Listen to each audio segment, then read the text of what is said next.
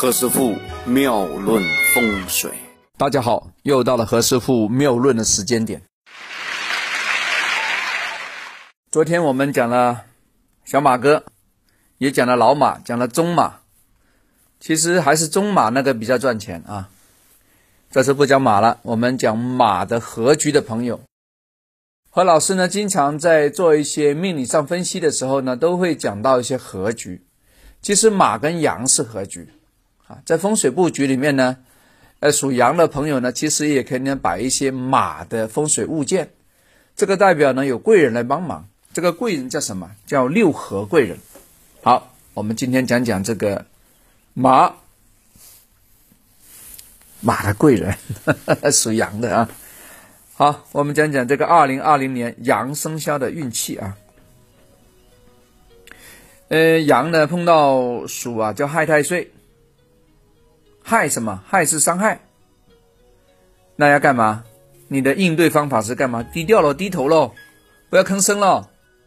得理处且饶人喽。回到另外一个说法，就自求多福啊，你不要乱弄啊。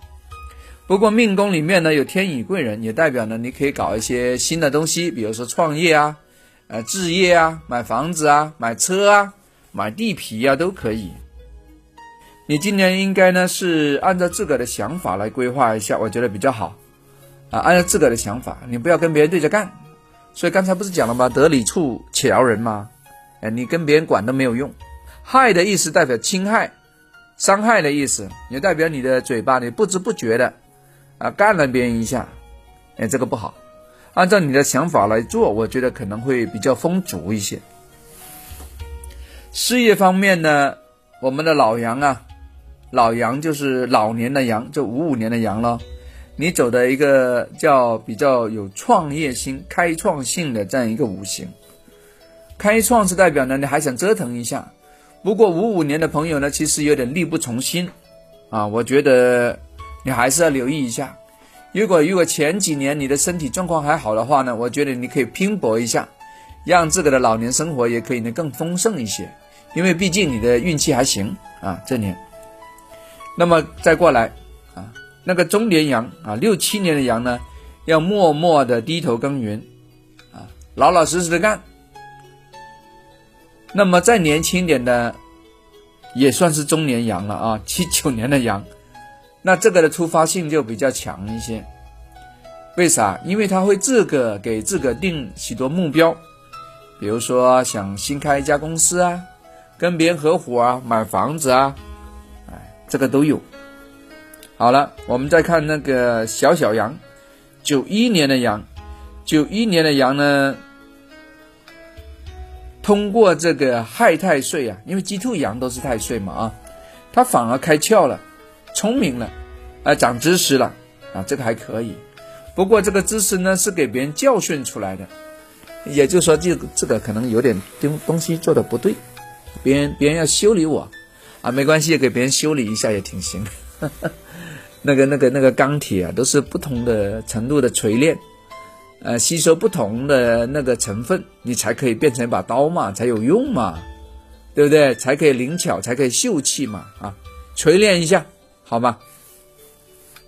感情上面呢，其实呢，那个呃可能会比较泛滥。那么，如果结婚的人呢，可以利用啊。夫妻宫如果有合局的话，可以添丁哦。那么如果未婚的，就借这个年份呢，把婚给结了，那不是挺好吗？感情还不错。哎，在这里给大家出个点子啊，属羊的朋友可以真跟那个属马的朋友啊，可以结为夫妇啊，结为夫妻其实是挺好的，因为代表六合啊，代表有话讲，代表呢人生可以走得比较长远啊，就是这么来的。那么健康上呢，犯太岁还是要注意身体健康，因为碰到一个符号，嗯，什么符号？死符，嗯，哪个死啊？死亡的死，这个有点严重啊，嗯，健康有隐忧啊，这个要注意啊。不过呢。